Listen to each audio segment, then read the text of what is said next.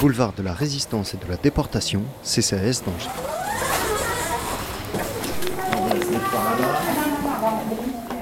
Marc Sautrio, responsable administratif au CCAS. Alors, le coffre-fort numérique, euh, le principe, c'est euh, un serveur. Un serveur sur lequel on peut enregistrer des données, donc jusque-là, du banal. Euh, le principe du coffre-fort numérique au CCAS d'Angers, c'est de permettre aux usagers d'avoir accès à un lieu de stockage sécurisé, donc sécurisé par le CCAS, et qui permet d'accéder à des données pour, pouvoir, pour pouvoir accéder ensuite à leurs droits le truc, en fait, quand on, quand, on a, quand on veut accéder à ces droits, lorsqu'on veut faire une demande de RSA, lorsqu'on veut faire une demande d'aide facultative au CCAS, lorsqu'on veut être domicilié au CCAS, on a besoin d'un certain nombre de justificatifs. Une, pièce, une carte d'identité, une pièce d'identité, un passeport, un justificatif d'adresse pour certains droits, etc. Donc il faut des justificatifs, ça on le sait dans la vie de tous les jours, c'est un peu une galère pour certains plus ou moins importante. Euh, la spécificité du public qui fréquente le CCAS, c'est que pour certains, euh, ils ont une tendance à perdre leurs documents, en particulier la carte d'identité, plus euh, que dans la population moyenne, on va dire. On a des personnes qui sont à la rue, en particulier les SDF, les sans domicile stable fixe, ont une propension à perdre les documents d'identité, on le sait. c'est une difficulté lorsqu'ils viennent chercher leur courrier, par exemple, quand ils sont domiciliés au CCAS. S'ils n'ont pas de carte d'identité, ils n'accèdent pas à leurs droits de manière générale. Euh, l'idée du coffre-fort numérique, c'est que s'ils viennent au départ euh, numériser leur carte d'identité, même s'ils la perdent par la suite, nous on aura certifié qu'on a vu l'original et que la copie numérique qu'on a, c'est bien euh, une copie de l'original. Donc à partir de là, ils pourront faire valoir leur.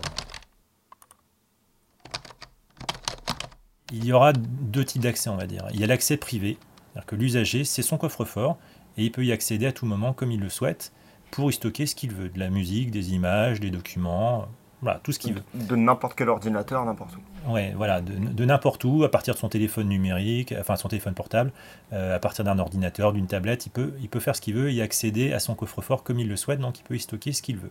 Ça, c'est l'accès privé. Et ensuite, un deuxième accès, euh, qui est l'accès, on va dire, qui nous intéresse, nous, CSAS, pour l'accès au droit, où on stockera des, pièces justificatives pour accéder au droit.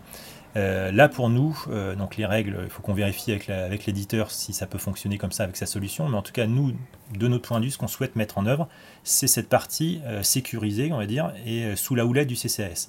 C'est-à-dire que l'idée, c'est quand même qu'on puisse garantir que les pièces qui sont dedans, on puisse certifier que les pièces qui sont dedans correspondent à des originaux qu'on a pu contrôler. Si c'est l'usager qui les scanne, bah, la provenance, euh, si la personne va au conseil départemental pour demander du RSA ou à la CAF pour demander du RSA, la CAF va nous dire bah, si c'est pas le CCS qui certifie, euh, est-ce que je suis sûr que la pièce euh, est une vraie? Est-ce que voilà Donc il faut qu'on puisse certifier. Mais comme le dit Fabrice Guibret, le responsable du service accueil, médiation, conseil du CCS, le projet va plus loin.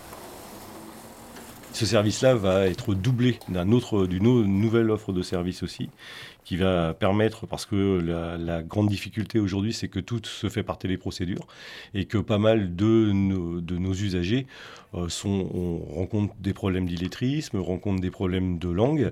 Et en fait, s'ils ne sont pas accompagnés aujourd'hui, ben, ils, ne peuvent pas euh, faire, euh, faire valoir leurs droits très souvent. Et parce que, comme ils ne comprennent pas obligatoirement les dispositifs, la mise en place, donc là, on va mettre en place, alors à la fois sur les espaces seniors, puisqu'on est, on est attaché aussi euh, sur les projets des espaces seniors, mais aussi avec les maisons de quartier, avec les pôles territoriaux, de pouvoir développer. Alors là, on est sur du projet qui, vient, qui verra le jour sans doute euh, courant euh, février, mars 2017. Mais bon, là, on est sur un gros projet qui est un projet d'accompagnement de grosso modo à peu près 20% de la population aujourd'hui.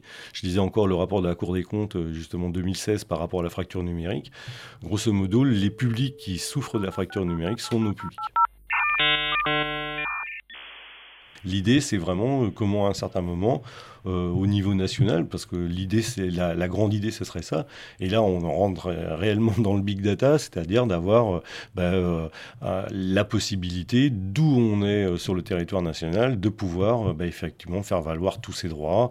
Et quand je dis faire valoir tous ses droits, c'est pas simplement les droits sur lesquels on peut percevoir une allocation ou ainsi de suite, mais c'est aussi comment on déclare, on va déclarer nos impôts à partir de 2017 être, et ça va être une obligation.